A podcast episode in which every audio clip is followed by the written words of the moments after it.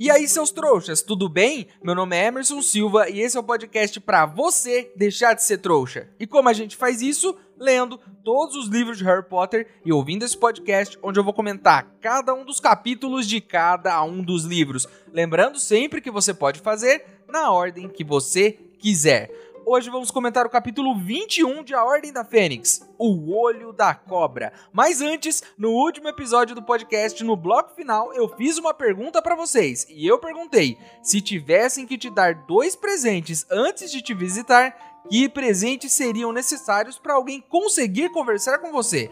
Para Emily seria a varinha das varinhas e a capa da invisibilidade. Eu já saquei a sua, Emily. Você é genial. Porque aí a pessoa te dá a capa da invisibilidade e o que você faz no dia em que ela for te visitar? Fica invisível. Aí a pessoa vai te procurar pela casa, não vai te encontrar e vai embora. E você vai ficar com todos os presentes para você, sem precisar aguentar a visita. Genial! Para Ana Paula, seria qualquer coisa com a temática de Harry Potter ou livros. Um box de Harry Potter, hein, Ana Paula? Se a pessoa me der aquela versão ilustrada maravilhosa do Jim Kay, pode me alugar por uma semana tranquilo, que eu não vou reclamar. Para mim vai estar tá pago. Para Bruna Maciel, pagamento de todos os meus boletos. Excelente, Bruna. As pessoas já dizem, né? Você não pode cuidar da minha vida porque não paga as minhas contas. Então, se você quer vir aqui na minha casa encher minha paciência, começa pagando os meus boletos, no mínimo. Pro Lowell, comida, coisas de HP e todos os dias um episódio novo. Obrigado pelo carinho, Lowell. Meu sonho também é gravar episódios todos os dias. Eu ia curtir demais porque eu adoro gravar cada um deles. Mas a vida não deixa, cara. Não me deixa, não tem um dia de sossego nessa vida. Mas quem sabe um dia isso não rola, né? Eu adoraria, sério. Enfim, Vamos logo pro capítulo de hoje? Então, antes que alguém apareça por aqui me oferecendo uma capa da invisibilidade e o pagamento de todos os meus boletos para que eu faça episódios todos os dias, vamos logo pro episódio de hoje.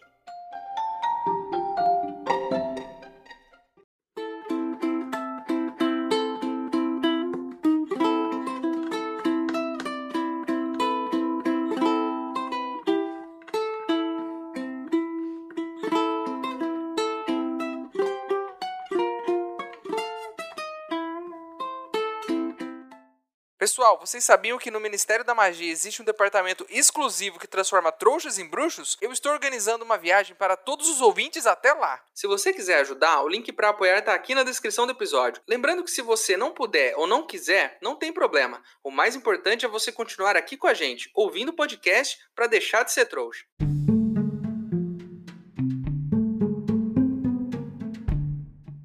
Chegou o grande dia da aula do Hagrid, e contrariando a todos os avisos, ele resolveu levar os alunos na Floresta Proibida, que tem esse nome por um bom motivo, né? E disse que vai mostrar a eles uma criatura fascinante, e que essa criatura só ele tem domesticada em toda a Grã-Bretanha. Um filhotinho de poodle não é, né? E temos certeza não só porque o Hagrid adora criaturas selvagens, ou porque ela tá na Floresta Proibida, mas porque ele tá segurando metade de uma vaca nos ombros. E provavelmente esse é o lanchinho da nossa criatura. No meio das árvores surge essa criatura. E não é uma criatura qualquer. São aqueles cavalos esqueléticos, aqueles com asas de morcego e que só o Harry consegue ver. Pelo que deu para entender, só o Harry, o Neville e um menino lá da Sonserina conseguem ver os bichos. O Malfoy já tá pistola da vida, né, perguntando que raios ele deveria estar tá vendo, e o Hagrid diz que são três testálios. Três trestalhos. Trestalhos. A Parvati diz que essas criaturas trazem má sorte. E o Hagrid diz que Hogwarts tem um rebanho delas. E diz que não tem nada a ver esse negócio de má sorte, não, que as criaturas são muito inteligentes e úteis. E que esses aí, que estão na escola, trabalham puxando as carruagens de Hogwarts. E a gente já viu isso. Vocês se lembram que nos últimos livros as carruagens se moviam sozinhas? Até o quarto ano era isso, né? E só agora no quinto é que o Harry pode ver essa criatura. Então ele viu elas puxando as carroças. Diferente dos outros alunos que não viram nada. Mas elas estavam lá, o tempo todo, puxando. A questão aqui na real é nem os animais trazerem má sorte.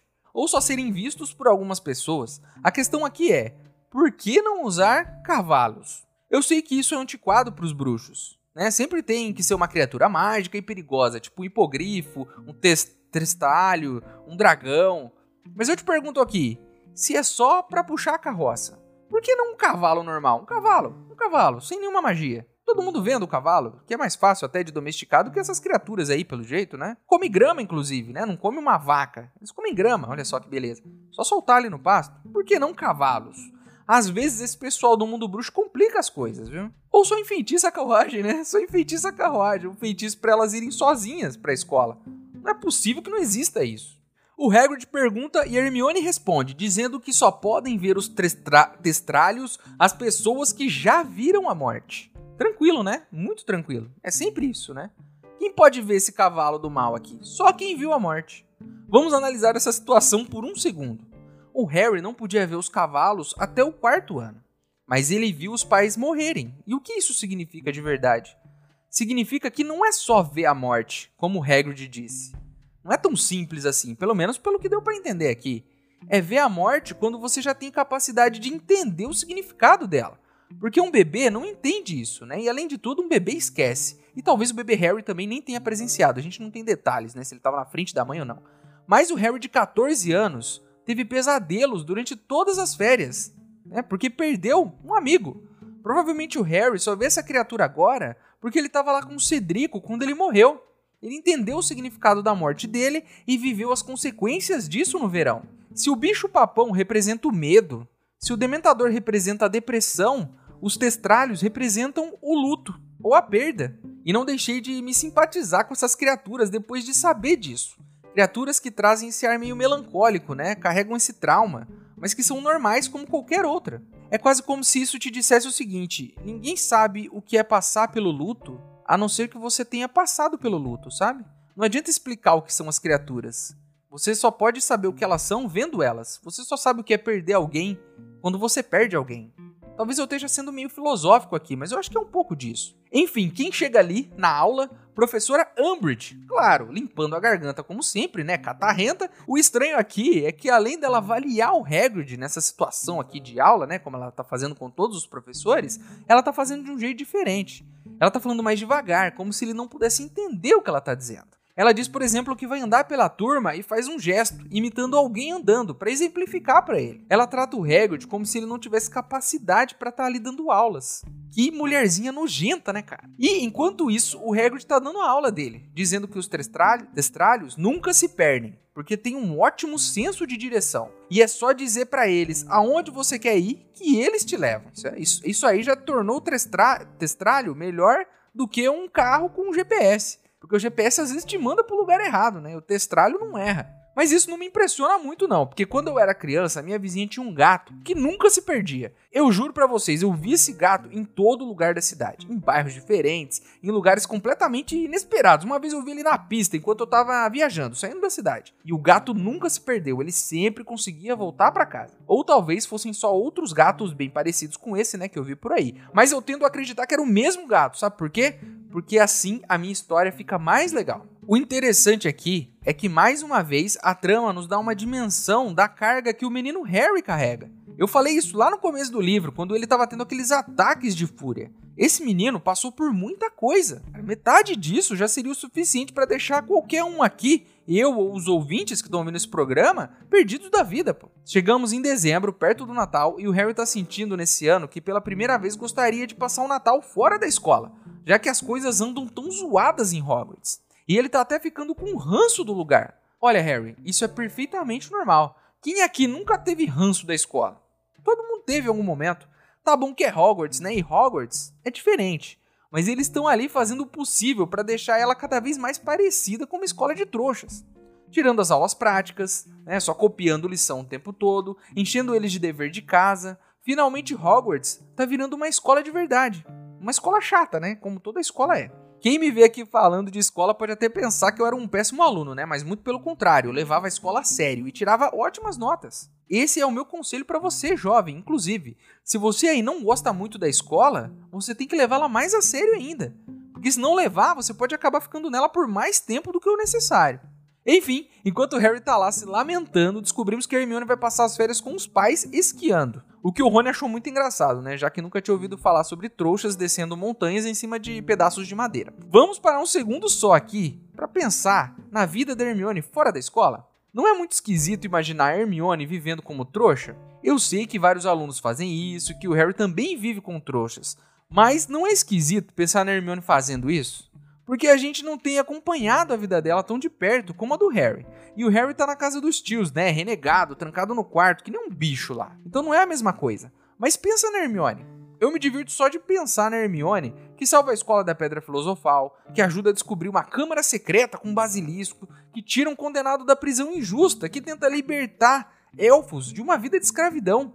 Imagine só essa menina que faz tudo isso chegando em casa nas férias, esquentando pipoca no micro-ondas, vendo uma série na televisão, andando de carro. Né? Ela tem amigos trouxas? Será que ela conversa com os amigos da escola antiga dela, de trouxas, né? Será que as amigas dela ali da rua vão dormir na casa dela?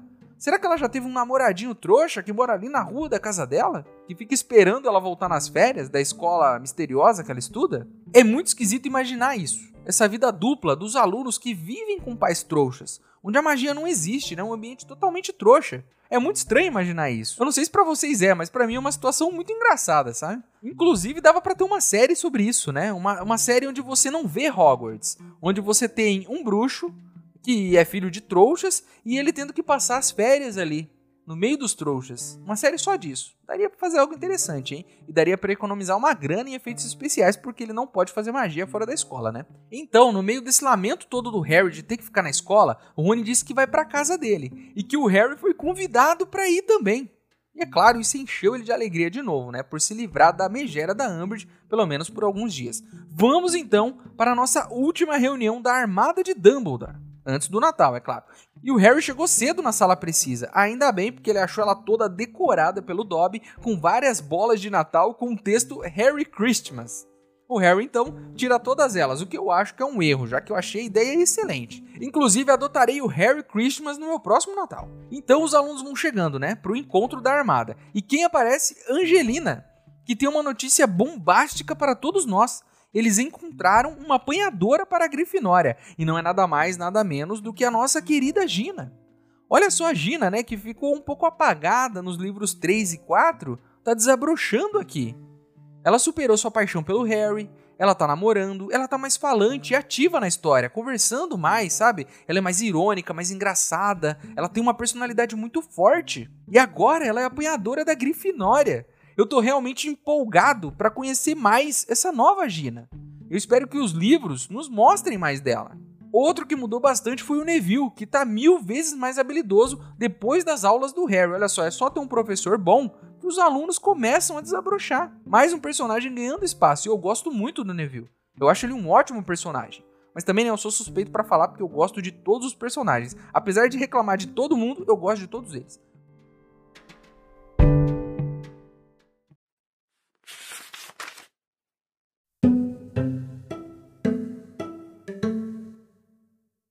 Você consegue ver os testralhos, Longbottom? Verdade? Neville assentiu com a cabeça. Quem foi que você viu morrer? Perguntou ela, seu tom indiferente. Meu avô, disse Neville. E o que acha deles? Perguntou a professora, indicando com a mão curta e grossa os cavalos, que a essa altura tinham limpado uma boa parte da carcaça até os ossos.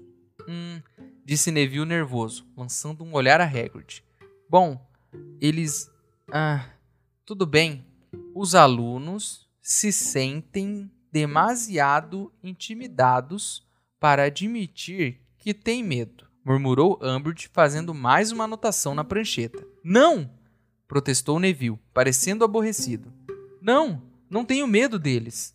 Está tudo bem, disse Umbridge, lhe dando palmadinhas no ombro, com o que ela pretendia que fosse um sorriso de compreensão, embora parecesse a Harry mais um esgar maldoso. Bom, Hagrid, Umbridge tornou a olhar para ele, falando mais uma vez alta e lentamente. Acho que tenho o suficiente para trabalhar. Você receberá.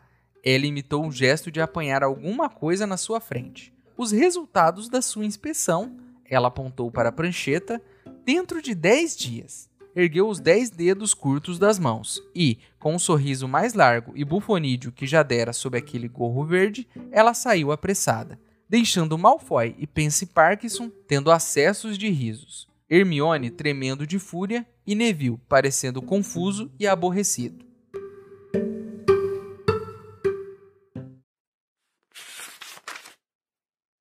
Ei, seu trouxa, se você está curtindo o podcast, não se esqueça de deixar uma avaliação na ferramenta que você estiver ouvindo, caso ela tenha esse recurso, é claro. Assim o programa ganha uma moral e chega ainda mais trouxas como você.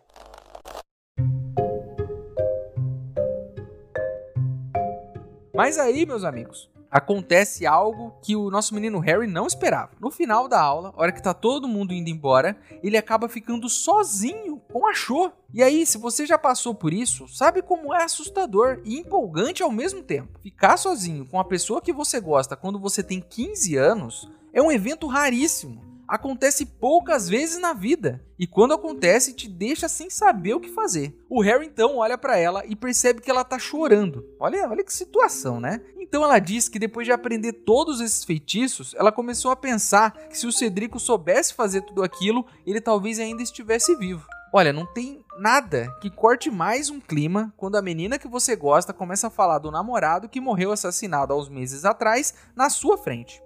Já aconteceu com vocês? É péssimo. O Harry diz que o Cedrico sabia de tudo aquilo e que ele era muito bom bruxo, mas que o Voldemort simplesmente mata todo mundo que tá na frente dele. Ela pede desculpas e diz que o Harry não deve estar tá querendo ouvir essa baboseira toda. Ela fala sobre o azevinho que tá pendurado no teto, que o Dobby pendurou, né? E vai se aproximando do Harry. Cho vai para o ataque. Eu gosto desse trecho quando diz que ela tá tão perto que ele poderia contar as sardas no rosto dela. Eu acho tão bonitinha essa cena, tão delicada. O trecho diz que eles estão próximos, mas de um jeito fofo, sabe? Ele consegue contar as sardas do rosto dela. Eu achei muito bonitinho isso, né? São dois jovens se descobrindo. Isso é muito bonito. E eu fico emocionado só de ler. O Harry, é claro, tá mais paralisado do que o Neville quando levou o feitiço petrificante da Hermione, né, no primeiro ano, mas ela vai se aproximando mais. Você aí, jovem, que tá esperando toda uma cena romântica acontecer nesse momento, o que que acontece no livro? Corte brusco. A cena simplesmente é cortada. E aí a gente aparece na sala comunal com o Harry chegando lá. Cara, quando eu li isso pela primeira vez, eu não acreditei. Eu não acreditei. Como assim? O que aconteceu? Eu fiquei indignado, cara. Eu até li de novo para ver se eu não tinha perdido alguma coisa. Mas é isso mesmo, a cena corta. O Harry então chega na sala comunal em estado de choque, né, que nem um maluco com os olhos vidrados. E eles perguntam para ele se ele tá bem. E ele continua mudo, sem saber o que falar, o que aconteceu. Mas Hermione diz logo o que rolou, né? Perguntando se achou encostou ele na parede depois da reunião. E ele confirma. Aí Hermione pergunta, sem rodeio: Você beijou ela? O Rony fica em choque também. Aí o Harry olha pros dois, pro Rony e pra Hermione e confirma. O Rony pula da cadeira, né, como se o Brasil tivesse ganhado a Copa do Mundo, uma emoção que você, jovem, talvez nunca tenha sentido. E eu não tô falando do beijo, tá? Eu tô falando da Copa do Mundo, que é com certeza muito mais emocionante. Aí o Harry diz que ela tava chorando. E o Rony faz a pergunta que todos nós nos fizemos agora. Ele pergunta se o Harry é tão ruim assim de beijo. Olha, isso é até uma possibilidade, né? Apesar dela ter deixado claro que estava triste pelo Cedrico. Pode ser que o beijo ruim tenha piorado ainda mais a situação. E para isso, eu tenho várias dicas aqui. Dicas de beijo nesse podcast. Você achou que teria isso? Não? Mas vai ter. Você achou que eu não ia ensinar isso aqui? Eu vou ensinar porque o meu dever é ensinar vocês aqui a deixarem de ser trouxas. Eu ensino de tudo, desde fazer pudim, pegar ônibus até dar um beijo. Temos várias técnicas úteis para você aí que ainda não deu seu primeiro beijo. E a primeira é exercite os seus lábios. Você aí toma suquinho na caixa? Se você aí quer melhorar o seu beijo, comece a treinar os seus lábios. Como? Chupando laranjas todos os dias para fortalecer os beicinhos. Segundo, beijos, pelo menos na nossa cultura, tem um elemento aí da língua, né? Talvez não no mundo todo, mas aqui tem. Então aprenda a usar sua língua para outra coisa além de falar besteira. A dica aqui é treine os movimentos. Tem gente que coloca o gelo num copo e fica remexendo ele com a língua para dar mais agilidade. Terceiro ponto e o principal: lembre-se de que um beijo não envolve só lábios e a língua, mas o seu corpo todo. O Harry deu palmadinhas nas costas da Cho enquanto beijava ela. Isso não é o ideal, né, meus amigos? Você pode, por exemplo, acariciar o cabelo da pessoa que você gosta enquanto você beija ela. Você pode tocar no braço dela, dar um abraço ou segurar as mãos dela. Lembre-se de que para um beijo completo é preciso se entregar por inteiro. Gostaram da aula? Aproveitem, porque eu não sou de ficar falando desse tipo de coisa. E eu não vou repetir também. Vai ser a primeira e talvez a última vez em que eu falo desse assunto, hein? Então salve esse episódio e quando o seu dia de dar o primeiro beijo chegar, antes que a coisa aconteça, você fala o seguinte: peraí, peraí, peraí, peraí, vai num canto deixa outra pessoa esperando, ouve esse trecho de novo e aí você volta e dá o seu beijo. E vai ser um sucesso, hein? É, tava esquecendo disso. Escovem os dentes, por favor, hein? Todos os dias. Né? É muito bom para os seus dentes, para higiene bucal, né? E apesar de ser uma delícia comer bife acebolado, o bafo não é dos melhores e pode estragar o seu beijo. Enfim, como sempre, os dois bocós não entendem nada do que aconteceu. E a única menina do grupo precisa explicar por que, que a Cho estava tão emotiva. A Hermione diz que a Cho chora o tempo todo por causa do Cedrico e que agora ela está se sentindo confusa porque gosta do Cedrico e também do Harry. E que se sente culpada, né? E não consegue entender os sentimentos dela. O Rony diz que uma pessoa não pode sentir tudo isso ao mesmo tempo, que é impossível. E Hermione diz que não é, e que ele tem a profundidade emocional de uma colher de chá, e que nem todo mundo é igual a ele. Então Hermione pergunta se o Harry foi legal com ela. E ele diz que deu a tal das palmadinhas nas costas da Cho. Olha, levando em conta a idade e a inexperiência dos dois, eu acho que ele até fez um bom trabalho, ele até foi compreensivo. A Hermione fala para ele chamá-la para sair depois do Natal, e o Rony diz que isso se ele quiser chamar. Então o Harry começa a pensar nisso, né? Começa a pensar no fato de que gosta da Cho e que gostaria de passar mais tempo com ela, mas que ele gostaria de estar com a Cho sorridente, né? E não com a Cho chorona. Cho chorona, né? Parece que eu tô gaguejando. Precisamos parar aqui um pouco, respirar e falar sobre o primeiro beijo do nosso menino Harry. Aconteceu. Ele já tá virando um mocinho, como diria minha tia. Vimos esse menino crescer, se descobrir, fazer amigos, perder amigos e agora estamos vendo o primeiro beijo do menino Harry. E não foi como ele esperava, né? Já que ele não estava pronto para isso e a menina que ele beijou estava chorando, o que deixa a coisa um pouco estranha. Mas aí eu te digo uma coisa, isso é muito real. Para você jovem que nunca deu seu primeiro beijo, que acha que vai ser uma cena de filme, na chuva, depois que você correu atrás da pessoa que você ama até o aeroporto, impedindo ela de viajar para outro país, ou qualquer coisa do tipo que você imagine aí, saiba de uma coisa: provavelmente vai ser qualquer coisa. Você não vai estar tá pronto, vai estar, tá, sei lá, na saída da escola ou no sofá da casa de alguém e provavelmente não vai ser bom. Vocês vão bater os dentes um no outro, alguém vai babar. Assim como o Harry acabou de descobrir nesse capítulo, eu vou desfazer mais uma ilusão de vocês, porque eu tô aqui para jogar a verdade na cara de vocês. O primeiro beijo, poucas vezes dá certo. Para algumas pessoas, sortudas dá, mas para a maioria é sempre um desastre. E tá tudo bem, o primeiro beijo não é importante. O beijo mais importante que você vai dar é o seu último primeiro beijo. Não entendeu o que eu disse? Pensa melhor nisso, você vai entender. E eu não tô falando de dementadores, hein? Mas parabéns, Harry. Você foi o primeiro do grupo a dar uma beijoquinha, né? Ou será que não? Não sabemos, né? Já que Hermione é bem discreta. O Rony não foi, com certeza. Enfim, no meio desse papo todo, enquanto rola tudo isso, Hermione tá escrevendo uma carta. E quando o Rony pergunta para quem é, ela diz que é para o Victor Krum, ela não deixa o Rony ler, né? Apesar das tentativas dele de esticar o pescoço, de puxar a carta da mão dela. E é claro, ela termina essa carta em silêncio, pistola com o Rony e vai embora. O Rony então começa a falar mal do cara. Diz que o Krum não é tudo isso, que ele é rabugento, que ele só é famoso, aquela coisa toda. Tá difícil a relação desses dois, hein? Brigando o tempo todo, o Rony cheio de ciúmes. A Hermione acabou de falar que ele não tem profundidade emocional, e parece que não tem mesmo. Tá difícil para esses dois se entenderem, e eu acho que a coisa não vai melhorar tão cedo. O mais interessante aqui é que, de alguma forma, parece que a Hermione já entendeu tudo. Desde o baile de inverno, a Hermione já entendeu que o Rony gosta dela. Mas o próprio Rony parece que não entendeu isso ainda. E claro, né, isso é brilhante porque isso acontece de verdade, é normal. Quando a gente é mais jovem, às vezes a gente não entende o que está sentindo. Então ele tá bravo, ele tá com ciúmes, mas ele não entende o que é esse sentimento, ele tá irritado e ele não sacou nada do que tá acontecendo. Mas parece que Hermione, que é bem mais madura que os dois ali, né? Vamos combinar, mas ela já sentiu isso, ela já sabe o que tá acontecendo. Só o Rony não sabe. Eles se deitam e o Harry fica ali, se lamentando, né? Se perguntando sobre o que deveria ter feito de diferente naquele dia. Sobre o beijo dele com a Cho, né? E ele não encontra nenhuma resposta e acaba dormindo. O Harry então sonha. Sonha que tá deslizando no chão, como uma cobra e que ele começa a atacar um homem. E a coisa é feia, viu? Ele ataca mesmo, deixa o cara todo sanguentado no chão. O Harry acorda, transtornado, com o Rony e os outros ali no dormitório do lado dele, e ele diz pro Rony que o pai dele foi atacado, o Sr. Weasley, e que ele viu tudo. O Neville corre e chama a professora McGonagall. E aí o Harry explica para ela que viu o Sr. Weasley sendo atacado e que foi real, e pergunta se ela acredita nele. Ela diz: "Harry, eu acredito em você". Então ela fala o seguinte: "Harry, visto o seu roupão, Vamos ver o diretor. Cara, eu me arrepiei todo hora que eu li isso. Sério, me arrepiei todo. Só dela dizer, vamos ver o diretor. Cara, finalmente, finalmente, nesse monte de coisa acontecendo, essa megera da Umbridge infernizando a vida de todo mundo, a escola um caos. Cadê você, Dumbledore? Cadê você?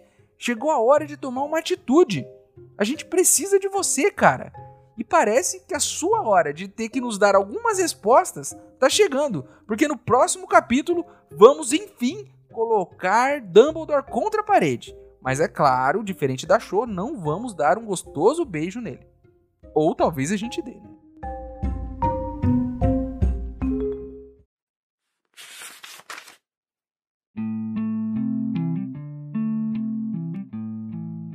Vocês se beijaram? Perguntou Hermione sem rodeios. Rony se sentou tão depressa que arremessou o tinteiro pelo tapete. Inteiramente alheio ao que fizera, olhou para Harry com grande interesse. Então, quis saber. Harry olhou de Rony, cujo rosto expressava um misto de curiosidade e hilariedade, para a testa levemente enrugada de Hermione, e confirmou com a cabeça. Rony fez um gesto de vitória com o um punho e desatou a rir tão estridentemente que sobressaltou vários segundanistas tímidos sentados junto à janela. Um sorriso relutante se espalhou pelo rosto de Harry ao ver Rony rolar pelo tapete. Hermione lançou a Rony um olhar de profundo desgosto e voltou à sua carta. E aí? perguntou Rony finalmente, encarando Harry. Como foi? Harry refletiu por um momento. Úmido, disse com sinceridade. Rony emitiu um som que poderia indicar alegria ou nojo. Era difícil de dizer, porque ela estava chorando. Continuou Harry, pesaroso. Ah! exclamou Rony, o sorriso se atenuando em seu rosto. Você é ruim assim de beijo?